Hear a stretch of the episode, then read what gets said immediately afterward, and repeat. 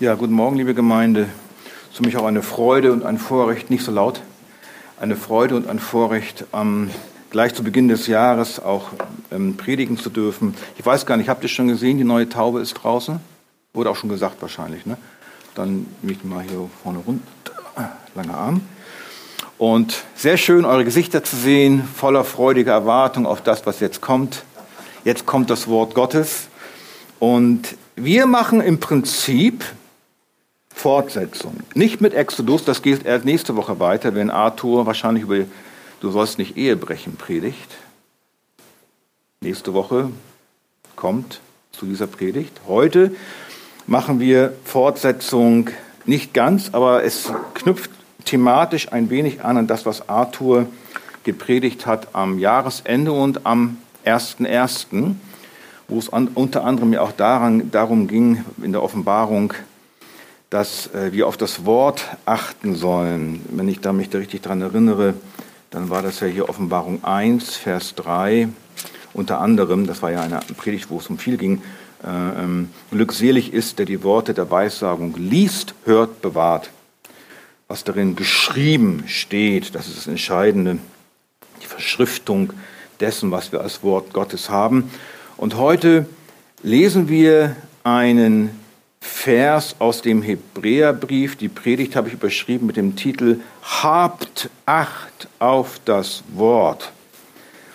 Und das ist Hebräer 2, Vers 1. Auch wenn das nur ein kurzer Satz ist, würde ich euch doch gerne bitten, einmal aufzustehen.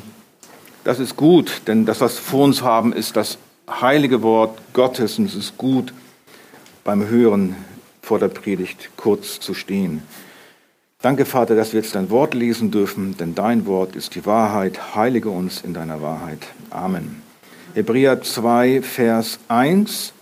Darum sollten wir desto mehr auf das achten, was wir gehört haben, damit wir nicht etwa abgleiten. Amen. Dürft euch gerne setzen. Zuallererst muss ich kurz meinen Mund feuchten. Singen macht immer so trockener Mund. Dies ist eine Ermahnung. Gleich zu Beginn des Jahres eine Ermahnung. Das ist immer eine Freude, wenn wir vom Wort Gottes ermahnt werden. Das ist nichts Schlimmes. Das ist gut. Das ist gut, wenn wir ermahnt werden. Und das eine ich empfehle euch, den Hebräerbrief auch mal so auf, suchend dahingehend durchzulesen, dass ihr sie findet. Das ist nämlich die erste von fünf an Gläubige gerichtete Ermahnungen im Hebräerbrief, die ich jetzt nicht alle vorstelle. Wir betrachten jetzt nur die eine. Die letzte, vielleicht nur als Tipp, ist in Kapitel 12, wo es dann darum geht, wir sollen das Wort nicht verwerfen, denn Gott ist ein verzehrendes Feuer. Da merken wir schon so eine Steigerung hier geht bei der ersten Ermahnung darum, äh, auf das Wort zu achten. Mit anderen Worten könnte man auch sagen, dass wenn wir auf das Wort hören, damit wir nicht abgleiten, wir sollen nicht autonom sein. Gestern Abend waren meine Frau und ich in Bremen und haben da ein Geschäft besucht, in so einem unglaublichen Superstore. Wir wollten uns das direkt vor Ort mal angucken, das Ding, was wir da ausgesucht hatten. Und dann fuhr ich so zurück auf der Autobahn und das war so die freie Fahrt für freie Bürger, war alles frei, die Straße und ich fuhr so gemütlich 160 dahin, mal nach rechts, mal nach links, dann kam einer hinten, ich konnte rüberfahren oder auch nicht. Und habe mal Gas gegeben, mal weniger Gas gegeben, habe ich gedacht, ist doch toll, dass ich so selbst fahren kann. Ne? Und da habe ich gedacht, ja, autonomes Fahren, das ist doch was, das ist dann bestimmt noch viel schöner. Da muss ich gar nichts mehr machen. Das Auto fährt von selbst, autonom. Autonomie ist doch was Gutes, oder nicht? Ist Autonomie was Gutes? Ah, ich habe gedacht, also so gut wie ich kann ein Auto ja nie fahren. Also eigentlich diese freie Entscheidung. Ich kann mal selbst machen, was ich möchte. Ne, dass ich mal so links und rechts und der einer hinten mir blinkt und ich fahre nicht rüber. Was ja auch nicht gut ist. Ne? Das, so sollen wir uns auch nicht verhalten. Also Autonomie. Ähm, Autonomie, was heißt das eigentlich, wenn man das Wort mal genauer betrachtet? Das Wort Auto kommt drin vor, also Autos selbst und Nomos Gesetz. selbst Gesetz, sich selbst Gesetz sein. Warum brauchen wir diese Ermahnung? Weil der Mensch gerne sich selbst Gesetz sein möchte, vom Wort Gottes weggehen möchte.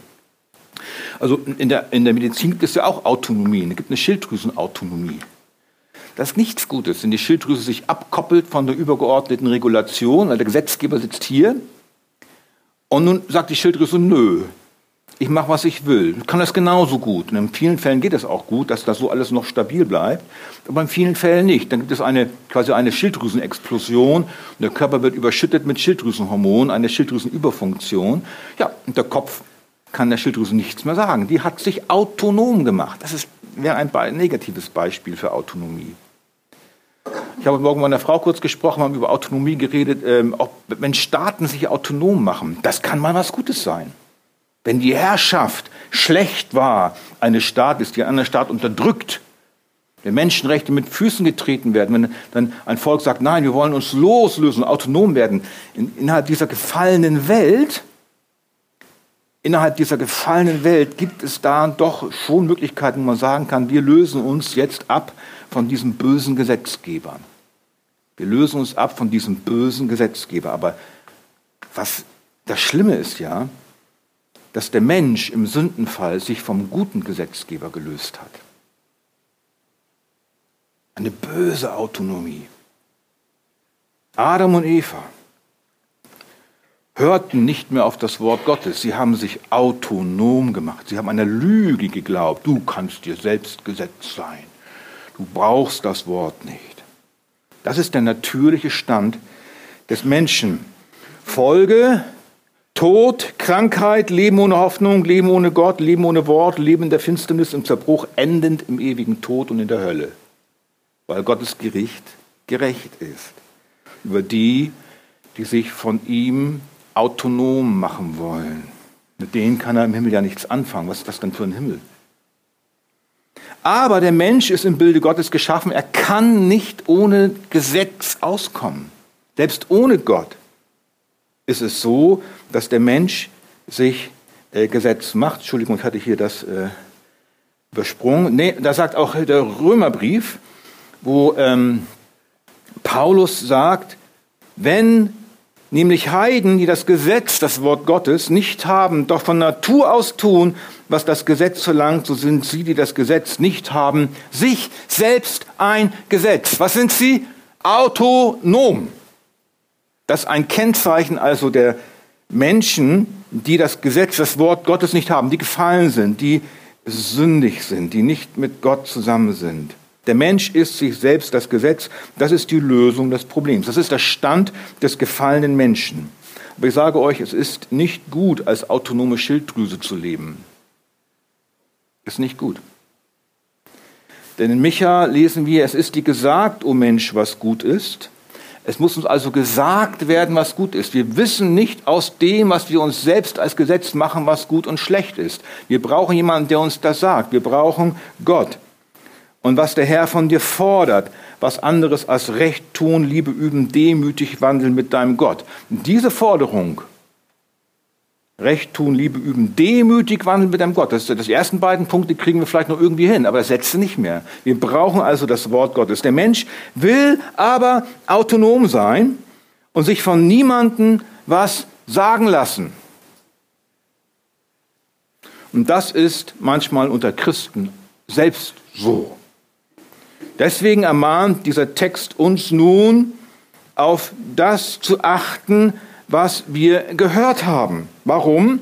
Steht da auch, dass wir nicht etwa abgleiten, habt ihr gelesen. Was heißt abgleiten? Heißt es, dass wir unser Heil wieder verlieren können? Meint das der Hebräer-Autor? Nein, natürlich nicht. Denn Jesus sagt ja selbst, und ich gebe ihnen ewiges Leben und Sie werden in Ewigkeit nicht verloren gehen und niemand wird sie aus meiner Hand reißen. Mein Vater, der sie mir gegeben hat, ist größer als alle und niemand kann sie aus der Hand meines Vaters reißen. Also wer zu Christus gehört, wer ein wiedergeborenes Gotteskind ist, geht nie wieder verloren.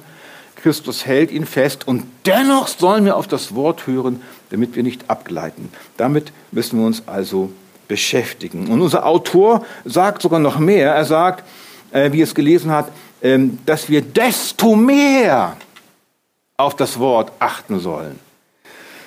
Er kommt zu dieser Schlussfolgerung, am besten ist, wenn ihr eure Bibeln immer dabei habt und nicht nur auf die Folien schaut, auch für die Zukunft, denn es ist ganz gut, auch mal nach vorne und hinten zu blättern, das kann ich nicht tun mit den Folien. Er kommt zu dieser Schlussfolgerung, indem er zuerst davon redet, in Kapitel 1, ab Vers 1, dass Gott zu uns gesprochen hat in vergangenen Zeiten auf vielerlei Weise durch die Propheten und in diesen letzten Tagen durch seinen Sohn. Und dann erklärt der Hebräer im Rest des ersten Kapitels in sieben alttestamentlichen Zitaten, wie wesensmäßig überragend Jesus über den Engeln steht. Und dann kommt der Hebräerautor als Schlussfolgerung zu Kapitel 2, Vers 1, dass wir darum desto mehr achten sollen auf das, was wir gehört haben. Also es ist wichtig, den Kontext mit zu betrachten, nicht nur diesen Vers. Dennoch, wir betrachten das später in der Predigt, diesen wichtigen Punkt, denn es ist der, Kern der Predigt. Aber jetzt erstmal ganz allgemein, ganz allgemein, Punkt eins: habt Acht auf das Wort. Zuerst eine Frage an euch und auch an mich. Worauf achtest du am meisten? Äh, bitte nicht jetzt nicht melden, einfach so im Kopf so, so ein Brainstorming machen. Was heißt überhaupt achten? Das Wort, ich habe das mal nachgeguckt, im Griechischen heißt prosekein. Das heißt jemandem oder etwas seine ungeteilte Aufmerksamkeit schenken. Jemandem oder etwas seine ungeteilte Aufmerksamkeit schenken. Also ein aktives Dranbleiben. Auch Christen, deswegen die Ermahnung, wenden aber gerne ihre Aufmerksamkeit anderen Dingen zu. Das ist so im Lauf des Tages und des Lebens und der Woche, so ist das Leben. Wir werden bombardiert von allen Seiten und unser Herz produziert Motive, die uns bewegen und so wenden wir gerne unsere Aufmerksamkeit anderen Dingen zu, die uns nicht nur nichts nützen manchmal, sondern auch schaden. Warum? Weil es uns dann, wenn das so bleibt, immer mehr von Gottes Wort wegtreibt. Es gibt Christen, die sich mehr und mehr auch mit ihren Gefühlen beschäftigen, mit ihrem Innenleben oder auch geistlich mit Sonderoffenbarungen, die sie in Träumen oder Visionen bekommen hätten, dass Gott zu ihnen geredet haben. Und dabei merken sie irgendwann nicht mehr, dass sie Gottes Wort vernachlässigen, biegen vielleicht das Wort um, passen es ihren Vorstellungen an, ihren Visionen, lassen sich dann auch nichts mehr von ihren Geschwistern sagen, so eine Art Selbstimmunisierung, ich weiß das alles besser. Und das ist schlimm. Das ist auch eine Form von Abtreiben, Abgleiten, Vorbeitreiben in einen Sumpf, indem man jeder Sonderlehre eher Glauben schenkt als dem nüchternen Wort. In ihrer Gier nach Phänomenen und Zeichen und Wunder lassen sie sich am schlichten Wort nicht genügen. Deswegen Hebräer 2, Vers 1, wir sollen auf das Wort desto mehr achten was wir gehört haben. Wir sollen also ermahnt werden, Gottes Wort die ungeteilte Aufmerksamkeit schenken. Am besten nichts anderem, wenn es um diese Dinge geht, die mit unserem ewigen Heil und unserer Heiligung zu tun haben. Dann ungeteilte Aufmerksamkeit allein auf das Wort richten. Sola Scriptura. Vielleicht achtest du mehr auf Nachrichten, im Fernsehen und Radio und Schreckensmeldungen und Verschwörungstheorien. Die Bibel ist vielleicht dir nicht dramatisch genug. Du suchst vielleicht dauernd nach Zeichen, die in der Welt sich heute erfüllen, äh, das sprechende Bild und der Antichrist, wer mag es denn nur sein? Du rechnest aus, wann Jesus wiederkommt. Du bist nur mit Politik beschäftigt, mit Kriegsgerüchten im Ausland, deinen persönlichen Problemen und der Finanzkrise. Du ärgerst dich über die Politiker. Du siehst die merkwürdige YouTube-Kanäle und Online-Prediger an, gierst nach Lehre, nach denen, die die Ohren jucken. Manche beschäftigen sich nur mit dem Blackout, der droht, wie man am besten hamstert, sich einen Bunker baut, ob man genügend Stempel im Impfpass hat. Alles Mögliche kann uns besetzen. Es reicht schon manchmal der Alltag, eine Krankheit, eine Familienarbeits-, Schulkrise, bei denen wir uns entscheiden, dass sie unser Denken und unsere Gefühle, unsere Entscheidungen zu leiten haben, dass sie unsere Aufmerksamkeit verdienen, weil sie ja so wichtig sind.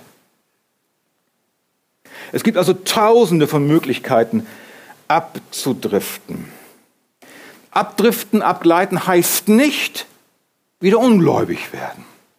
Dein Heil zu verlieren, heißt es nicht. Und wieder von einem Christen zu einem Nichtchristen zu werden. Es gibt Christen, die behaupten das. Das ist eine Irrlehre. Aber abdriften, das Wort sagt es schon, so wegdriften, so wie ein Fisch, so tot im Wasser mit dem Strom. Oh, das ist viel bequemer. So mit allem, so in die eine Richtung, so. Ne? Kost, macht keine Energie, geht von selbst. Und das ist eben halt der Punkt. Und vielleicht ist von diesen Punkten, die ich genannt habe, ja auch etwas dabei, was dich betrifft. Wenn es so ist, dann ist es genau die richtige Botschaft heute für dich, für mich.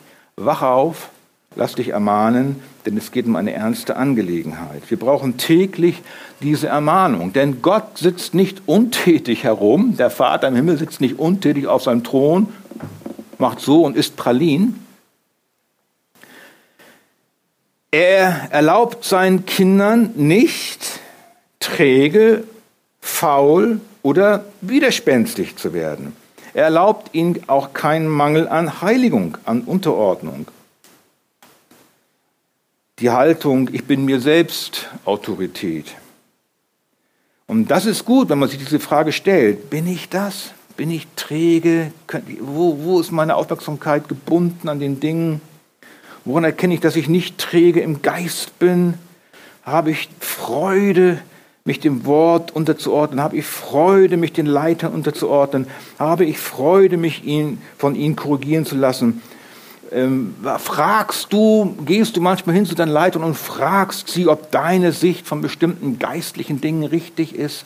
Hast du Eifer, tiefer zu graben im Wort?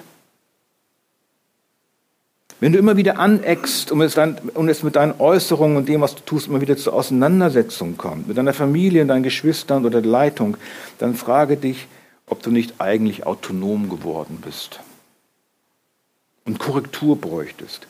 Gott sitzt also nicht untätig herum. Er wird seine Kinder erziehen. Er tut es jeden Tag mit Gnade. Die Gnade nimmt uns in Zucht, sagt Jakobus. Manchmal macht er das so, dass er einfach auch so laufen lässt. Ohne Gemeinde, verkehrte Wege gehen lässt. Aber ich, ich, sage dir, wenn das dein Weg ist, du wirst keinen Frieden bekommen. So wird, man auch, so wird man auch kein Mitglied in der Gemeinde. Oder wenn du es bist und es Probleme gibt und auf dauerhaft autonom bleiben willst, dann wird es einen Punkt geben, wo es zu ernsten Gesprächen vielleicht kommt und die Gemeinde nicht mehr deine Heimat ist. Unser Wort nennt das abgleiten, vorbeitreiben, abdriften. Diese Menschen haben keine Gemeinde als Hafen, sind im besten Fall Gäste, Dauergäste, wollen sie nicht einfügen. Sie wollen autonom sein, stiften eher Unruhe als Frieden. Sie achten mehr auf andere Dinge, aber nicht auf das ungeteilt, ihre Aufmerksamkeit auf das Wort. Oh Herr, gib mir das Psalm 119 vor, was, was wir vorgelesen haben vor dem Lied.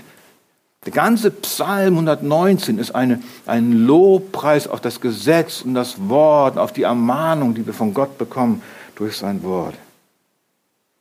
Nicht auf das Wort zu hören, auf ein anderes Wort zu hören, auf ein anderes Evangelium zu hören, würde ich fast schon sagen, einem anderen Christus zu vertrauen, einer anderen Autorität zu vertrauen, egal wie sie mir erscheint, oder wenn ich meine, ich bin selbst die Autorität, dann heißt es, auf jemanden zu hören, der unter einem Fluch steht. Selbst wenn wir ein Engel vom Himmel euch was anderes als Evangelium verkündigen würden, als das, was wir euch verkündigt haben, der sei verflucht. Und der ganze Ärger und die ganzen Schwierigkeiten, die ich immer wieder habe, liegen oft daran, dass ich nicht auf das achte, was ich gehört habe, mir nicht sagen lasse, mir nicht unterordne, mich nicht unterordne. Warum ist das so? Denn das Wort hat ja eine Funktion. Es soll die Sünde in meinem Herzen offenbaren. Es ist nicht nur so, dass ich dadurch mehr Erkenntnis bekomme. Also Paulus sagt, das bläht nur auf. Sondern, oh Herr, so bin ich wirklich. Ja, so bin ich. Oh Jesus, ich brauche dein Wort. Danke, dass du zu mir sprichst, damit ich dir ähnlicher werde. Hau diese Sünde ab. Ich ekel mich von meiner eigenen Sünde. Ich verabscheue sie. Ich will ein liebender Knecht sein. Ich muss euch gestehen, ich bin meilenweit davon entfernt. Aber ich, wir sollen uns danach ausstrecken, danach sehnen, so mit dem Wort umzugehen. Abdriften heißt also nicht verloren gehen, sondern einfach alleine, autonom dahin zu leben, Saft, Kraft, Fried und freudlos, mir selbst überlassen, meine sündigen Neigungen auslebend, ohne Korrektur, ein Blatt im Wind. Daher diese erste Ermahnung, der, wie ich schon sagte, im Hebräerbrief noch vier weitere folgen. Jetzt der zweite Punkt. Habt Acht auf das Wort, äh, also habt, da fehlt das T. Zweitens, jetzt der zweite Punkt, eine Ermahnung für Gläubige. Alles das, was wir lesen, ist an Gläubige gerichtet. Denn unser Wort lautet so, darum sollten wir desto mehr auf das achten, was wir gehört haben, damit wir nicht etwa abgleiten. Dreimal steht hier wir. Der Schreiber, ein gläubiger Bruder, schließt sich selbst ein. Er ermahnt sich gleichsam selbst mit dem Wort. Und wenn ich predige, ermahne ich mich auch selbst mit dem Wort. Ich rede nicht nur zu euch. Für Ungläubige ist Hebräer 2, Vers 1, was ihr oben lest, für Ungläubige ist dieser Vers völlig unbedeutend. Denn sie achten ja von Natur aus nicht auf Gottes Wort. Wir, die Gläubigen, sollen darauf desto mehr achten. Für die Ungläubigen ist Vers, Kapitel 2, Vers 1 völlig sinnlos. Warum? Denn das Wort vom Kreuz ist eine Torheit denen, die verloren gehen.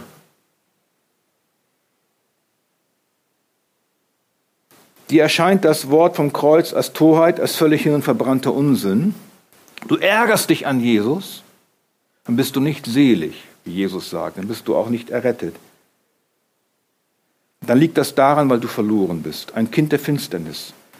Denn das ist der völlig normale Grundzustand eines jeden Menschen, von Geburt an ist jeder Mensch verloren, blind oder wie die Schrift es sagt, tot in, uns, in seinen Sünden. Auch euch, die ihr tot wart durch Übertretungen und Sünden, in denen ihr einst gelebt habt, nach dem Lauf dieser Welt, gemäß dem Fürsten, der in der Luft herrscht, dem Geist, der jetzt in den Söhnen des Ungehorsams wirkt. Unter ihnen führten auch wir alle einst unser Leben in den Begierden unseres Fleisches, indem wir den Willen des Fleisches und der Gedanken taten und wir waren von Natur Kinder des Zorns, wie auch die anderen.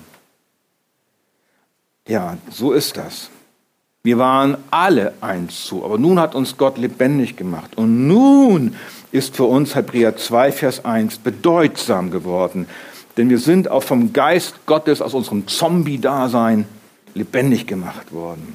Durch das Wort, das der Geist uns lebendig machte, erkannten wir unsere Sünde und Schuld vor dem König des Universums und erkannten, dass ohne Vergebung meiner Schuld der ewige Tod auf mich wartet. Denn das allein ist die gerechte Strafe für Autonomie, für aufmüpfige Rebellion gegen den ewigen, liebevollen und gerechten Gesetzgeber des Universums, der allein das gute Gesetz in sich birgt. Du sagst dann vielleicht als Ungläubiger, ich oh, bin doch gut, ich kann keiner Fliege was zu Leide tun. Dann würde ich fragen, ja, warum glaubst du dann nicht an den Sohn Gottes? Und das ist nämlich der Punkt. Unglaube an den Sohn, der stellvertretend aus Liebe für Sünder starb, das ist Sünde. Das ist Rebellion. Das ist Todsein in meinen Sünden. Was soll denn Gott mit solchen Leuten tun, die nicht an den Sohn glauben wollen? Sie tot in den Himmel lassen? Der Himmel voller geistlicher Leichen? Es geht nicht. Als unreine, nach Sünde stinkende, Gottes Wort mit den Füßen tretende Sünder. Das kann, das kann, das kann er nicht reinlassen. Da gibt es nur ein gerechtes Gericht. So darf Gott nicht sein. Dann wäre er nicht Gott, dann wäre er ein korrupter Politiker. Aber nicht Gott. Aber zurück zu unserem Wort. Wir als Gläubige sollen auf das Wort achten. Denn die Gefahr ist, dass wir unsere Erlösung vernachlässigen. Oder wie der Vers 3 es sagt, ein Vers weiter, oder zwei Verse weiter, dass wir unsere Erlösung, unsere Rettung missachten. Missachten heißt nicht zurückweisen, sondern schlichtweg nicht darauf achten. Gering schätzen. Wertlos als wertlos erachten, nicht bedeutsam genug, nicht so bedeutsam, dass ich dauernd meine ungeteilte Aufmerksamkeit darauf richten müsste, so wie es das Wort verdient hätte. Deswegen auch die Frage, wer unter uns hier, der, hier so sitzt, wer unter uns, ich eingeschlossen, schenkt seine Errettung jeden Tag, jede Stunde, jede Minute, Minute, jede Sekunde den Grad an Aufmerksamkeit, die sie verdient. Wer von euch tut das? Einfache Antwort, keiner. Das schaffen wir nicht. Wir sind da noch Sünder. Die alte Natur will das ja auch gar nicht. Man ist dann einfach durch, du bist im Beruf und bist mit deiner Werkbank beschäftigt, da denkst du nicht dauernd, oh, meine Rettung, ouch, schneidest du dich vielleicht, musst dich konzentrieren auf das, aber darum geht es ja auch gar nicht. Es geht um das Prinzip. Es geht um das Prinzip, wie ich meine Errettung wertschätze. Nicht, dass ich jede Sekunde daran denke, darum geht es nicht. Keiner kann das. Aber desto mehr sollen wir darauf achten. Also noch einmal, weil der Text an Gläubige gerichtet ist, ist unser Autor nicht dabei, mit dem Wort, Kapitel 2, Vers 1, Nicht-Christen damit zu ermutigen, Christen zu werden. Das ist nicht seine Absicht, sondern es ist seine Absicht, gläubige Christen anzustacheln, ihre Aufmerksamkeit, ihre doch wieder erneut mit der richtigen Bewertung auf die herrliche und wunderbare Erlösung zu richten, die sie von Christus empfangen haben. Und so wie ich euch alle einschätze, freut ihr euch doch über die Errettung. Ist doch so. Ne? Was für ein Segen, was für eine Freude, was für ein Glück, was für ein Heil wir empfangen haben. Dennoch brauchen wir diese Ermahnung. Habt Acht auf das Wort, eine Ermahnung für Gläubige, denn, denn die Gefahr des Abgleitens ist immer da, weil wir noch Sünder sind. Wir sind noch nicht vollkommen. Der Prozess der Heiligung, Heiligung heißt Jesus ähnlicher werden, läuft langsam, aber stetig ab, aber wir bleiben, solange wir in diesem sterblichen Leib sind, Sünder. Damit wir nicht etwa abgleiten, besser vorbeitreiben. Das lässt an ein Schiff denken. Ein Schiff, auf dem der Kapitän eingeschlafen ist. Oder auf dem der Kapitän mit einem falschen Motiv Vollgas gibt, weil er der Schnellste sein will und dann gegen einen Eisberg fährt, wie die Titanic. Oder auch, wo der Motor stehen geblieben ist. Du kannst dir ausdenken, was du willst.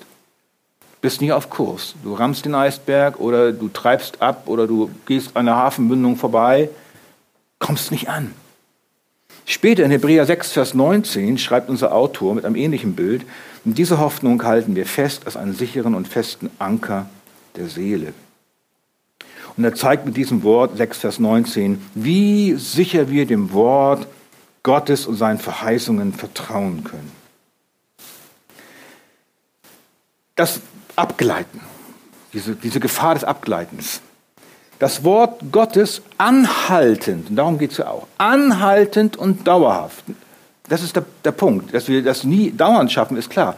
Aber wenn es zu einem Lebensstil wird, das Wort Gottes dauerhaft und zunehmend zu vernachlässigen. Das führt zu weitaus größeren Problemen als ein einzelnes persönliches Versagen. Da kannst du schnell Buße tun. Und so ist es mit Leuten auch, die vom Herrn hier, vom Herrn da reden, immer dem Herrn im Munde führen und der Herr hier und ja, der Herr und ich habe mit dem Herrn und der Herr.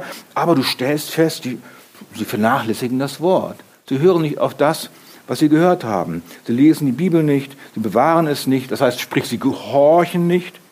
Sie vernachlässigen das Gebet, die Gebetsgemeinschaft, schätzen das persönliche und das gemeinschaftliche Gebet als gering an.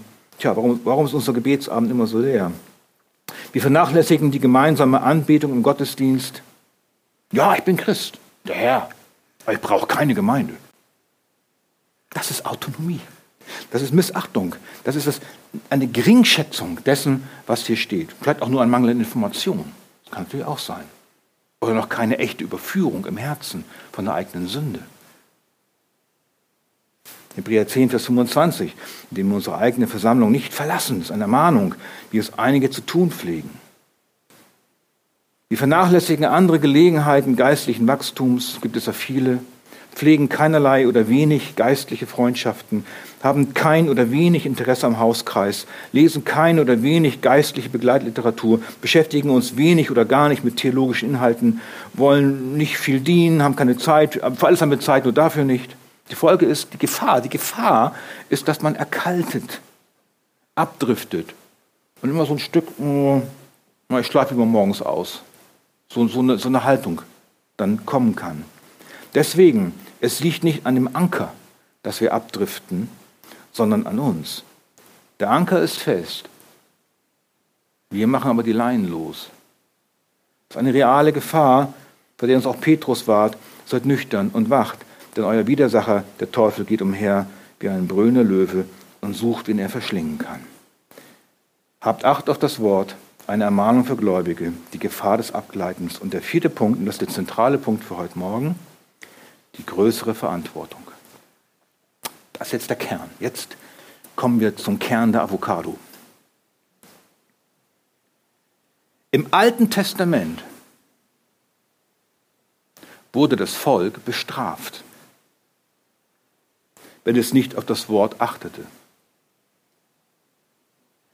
Jedes Missachten des Wortes Gottes führte zum Ungehorsam des Volkes und, wie wir es auch lesen in der Schrift, zum Götzendienst.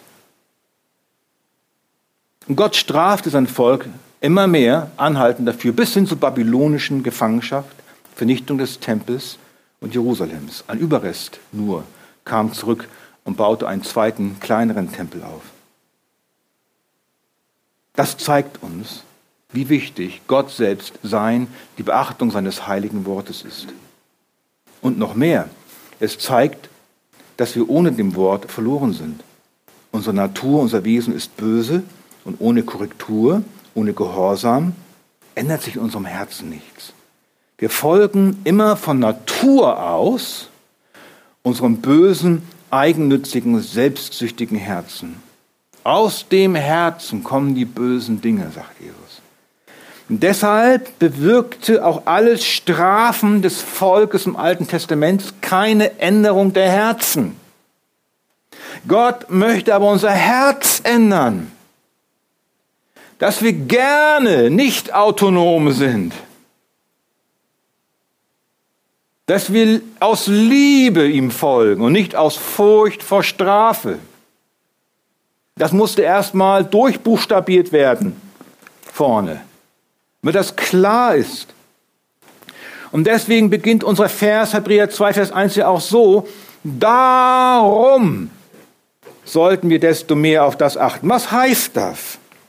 Das Volk im Alten Testament hatte ja auch das Wort Gottes übermittelt bekommen. Wir haben ja schon, ja, ihr habt ja schon von den zehn Geboten gehört. Wir sind jetzt gerade bei Gebot 6 stehen geblieben, nächsten Sonntag kommt Gebot Nummer 7. Und im spätjüdischen Denken, da musste ich mich belesen, hat man sich vorgestellt, wie das Übermitteln dieser zehn Gebote wohl abgelaufen ist. Im spätjüdischen Denken. Und es gab eine Tradition, bei der man sich vorgestellt hat, dass Engel daran beteiligt waren. Und das ist nicht nur eine Tradition, das findet sich sogar in der Schrift. Für unseren Hebräerautor ist es ganz klar, dass bei der Offenbarung am Berg Sinai die Anwesenheit und der Dienst von Engeln eine wichtige Rolle spielte. Das ist ein kleiner Exkurs jetzt. Das war für ihn so gewiss, dass er diese Erkenntnis unter Leitung des Heiligen Geistes niederschreiben konnte. Hebräer 2, Vers 2. Denn wenn das durch Engel gesprochene Wort zuverlässig war, und jede Übertretung und jeder Ungehorsam den gerechten Lohn empfing. Und damit bezieht sich der Hebräerautor auf die Gesetzgebung am Sinai und sagt zudem, dass jede Übertretung dieses Gesetzes den gerechten Lohn empfing. Ja, waren wirklich Engel beteiligt bei der Gesetzgebung? Es gibt einen Hinweis in 5. Mose 33, Vers 2. Der Herr kam vom Sinai und er leuchtete ihn auf von Seir her. Leuchtend erschien er vom Bergland Paran und kam von heiligen Zehntausenden her. Seine Rechten ging ein feuriges Gesetz für sie. Mit heiligen Zehntausend sind, das ist die Auffassung dieser Tradition, auch der, der Kommentatoren, sind Engel gemeint. Das durch Engel gesprochene Wort. Paulus sagt das auch in Galater 3, Vers 19. Wozu nun das Gesetz? Die Übertretungen wegen wurde hinzugefügt, bis der Same käme, dem die Verheißung gilt, das ist Jesus. und es ist durch Engel übermittelt worden in die Hand eines Mittlers. Der Mittler ist Mose gewesen. Gott übergab also die, das Gesetz durch Engel Mose. Apostelgeschichte 7, Stephanus, seine letzten Worte. Ihr, die ihr das Gesetz auf Anordnung von Engel empfangen und es nicht gehalten habt. Durch die Engel wurde also das Wort des Gesetzes übergeben.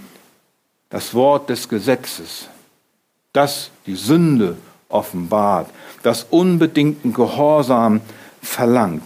Aber durch wen wurde denn das Wort der Gnade gegeben? Jesus, der größer ist als die Engel.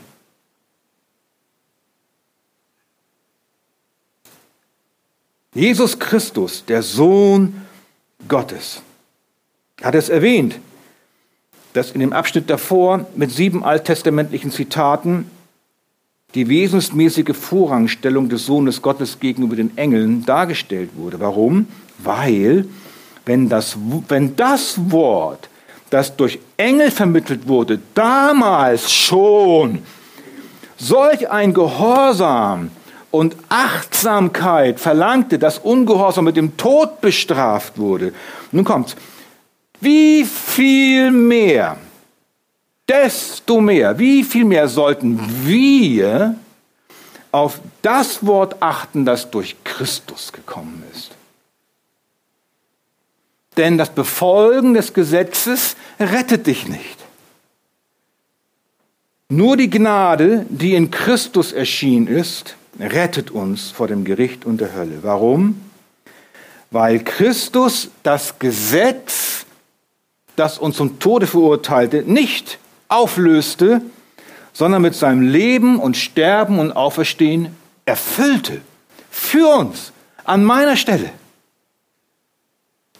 Also wie viel größer ist also unsere Verantwortung jetzt als Christen, auf das Wort zu achten, das in Christus zu uns kam, dem Wort der Verkündigung des Evangeliums, der souveränen Gnade, die uns allein rettet aus Glauben, durch Glauben an Christus.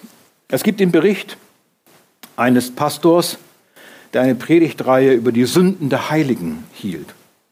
Weil Christen sündigen auch und Heilige sündigen auch. Wir sind alle Heilige.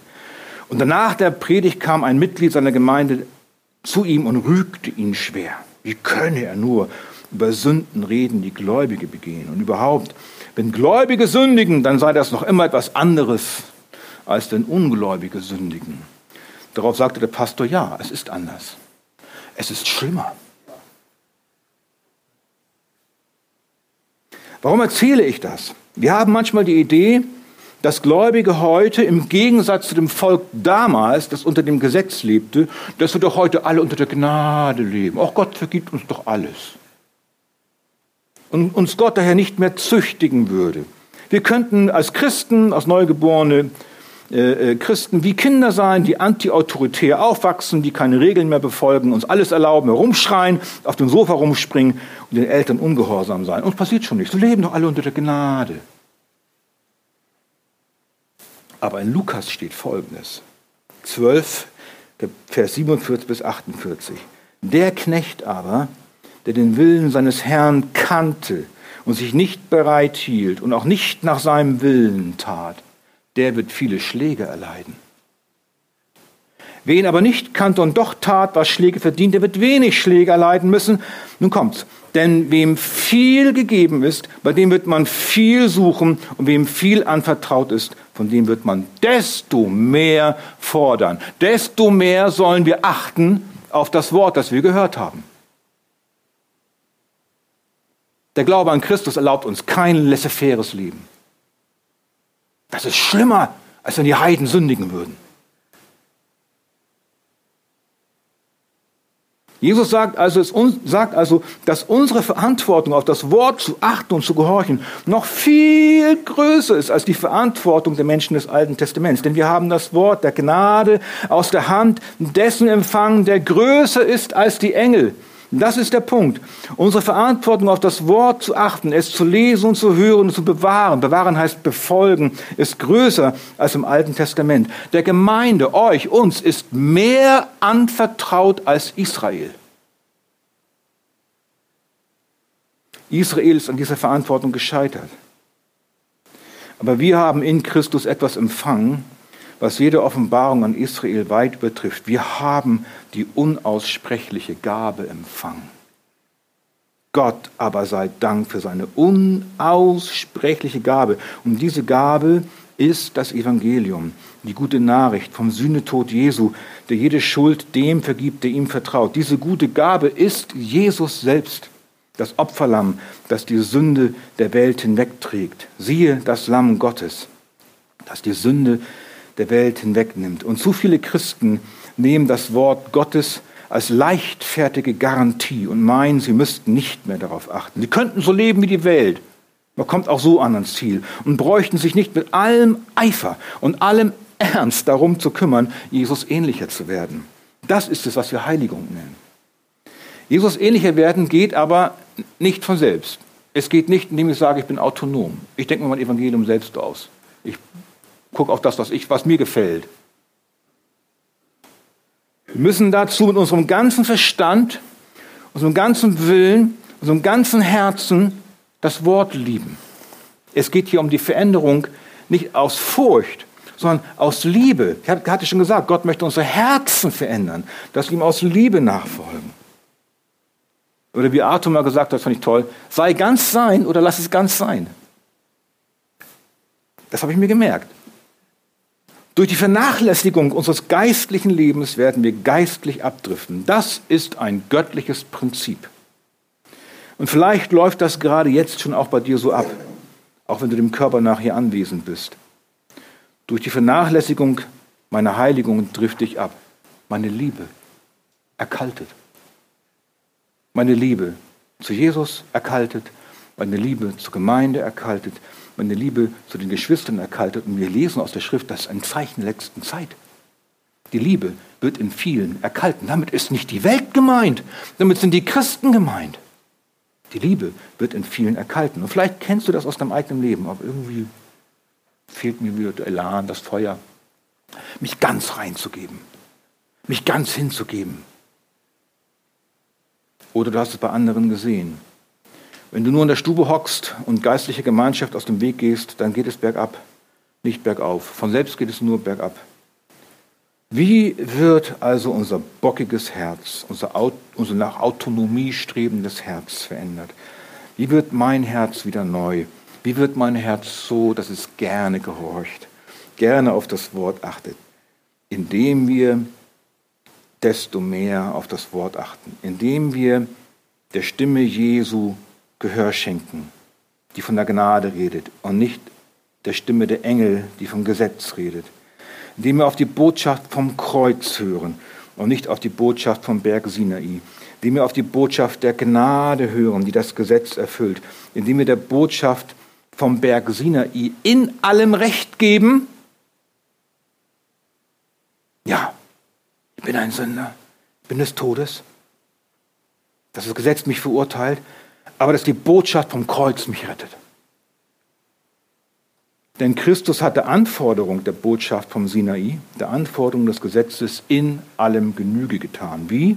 Ihr wisst es, durch sein sündloses Leben, durch seinen Sühnetod, durch seinen stellvertretenden Opfertod und durch seine Auferstehung. Wenn uns das durch den Heiligen Geist, durch, beim Lesen des Wortes, nicht von selbst, durch eine Vision, durch das Lesen des Wortes aufgeht, durch den Heiligen Geist, dann wird mein Herz verändert. Vielleicht wäre ich erstmal neu geboren, das ist der erste Schritt, oder du bist schon Christ.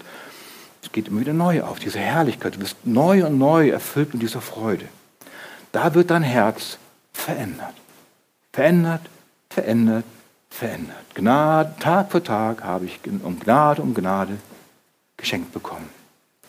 Nun sind wir vom Fluch des Gesetzes, das herrlich war, sagt der Hebräer später, das Gesetz war herrlich, sind wir aber befreit und vertrauen der noch herrlicheren Botschaft der Erlösung durch Christus. Das sind zusammen letztlich ein und dieselbe Botschaft. Christus rettet vor dem ewigen Tod den das herrliche Gesetz verlangt. Wunderbar.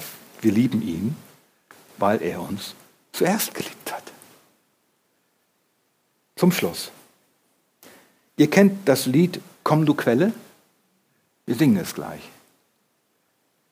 Der Komponist ist Robert Robinson. Er war ein Mann, der sich unter der gewaltigen Predigt von George Whitfield bekehrt hatte. Er wurde Pastor, Robert Robinson. Ein wunderbarer, gesegneter Pastor. Und dann kam es, dass er irgendwie nicht mehr auf das Wort achtete. Er driftete ab. Seine Liebe erkaltete. Er diente anfangs als Pastor und verrichtete einen großartigen Dienst. Aber dann geriet er ab. Er vernachlässigte das Wort, wurde friedelos, ruhelos. Er begann umherzureisen in der Welt. Während einer seiner Reisen, nach langer Zeit, begegnete er einer jungen Frau, die augenscheinlich sehr geistlich war. Sie kam ins Gespräch, sie wusste nicht, wer er war. Sie fragt Robinson, hey, was hältst du von dieser Hymne, die ich gerade gelesen habe? Ich habe so ein Buch hier. Hältst du davon? Lies dir mal durch. Sie gab ihm das Buch. Er nimmt das Buch, guckt hinein und liest seine eigene Hymne. Komm, du Quelle. Er versuchte ihrer Frage auszuweichen, aber es war unmöglich, denn Gott hatte jetzt angefangen mit ihm zu reden. Er brach schließlich zusammen. Er bekannte ihr, wer er war und wie er entfernt von Gott lebte. Und dann spricht diese Frau zu ihm, Robert, diese Ströme der Gnade, die fließen immer noch. Die hören nicht auf. Und durch diese Ermutigung wurde Robinson völlig wiederhergestellt und folgte Jesus erneut und intensiver nach. Vielleicht ist das mit dir ja auch so, dass du denkst, ich schaffe es nicht, gegen den Strom umzukehren. Ich treibe so dahin, ich habe keine Kraft. Ich sage dir, die Ströme der Gnade fließen immer noch. Du kannst jetzt Buße tun und neu anfangen. Ja, es ist leicht, mit dem Strom sich treiben zu lassen, aber schwer gegen den Strom umzukehren. Aber unsere Lösung ist eine große Erlösung. Sie wurde mit einem hohen Preis bezahlt.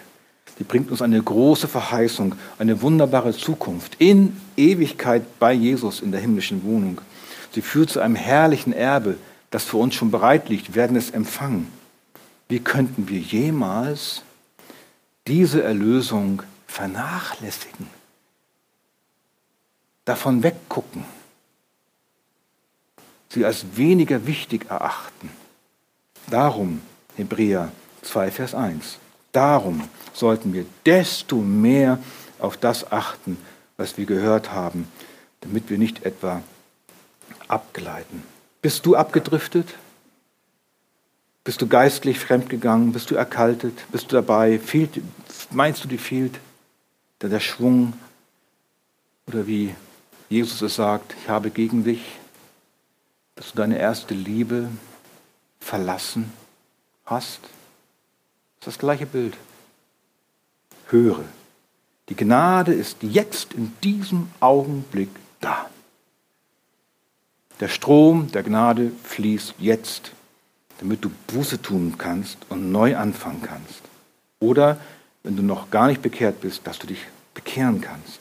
Vertraue dem Sühnetod Jesu und dein Herz wird neu. Jetzt ist der Augenblick. Und danach versöhne dich mit deinem Nächsten. Fange neu ein geistliches Leben an, in der Familie, in der Gemeinde oder in beiden. Daher achte doch jetzt desto mehr auf das, was du gehört hast. Amen.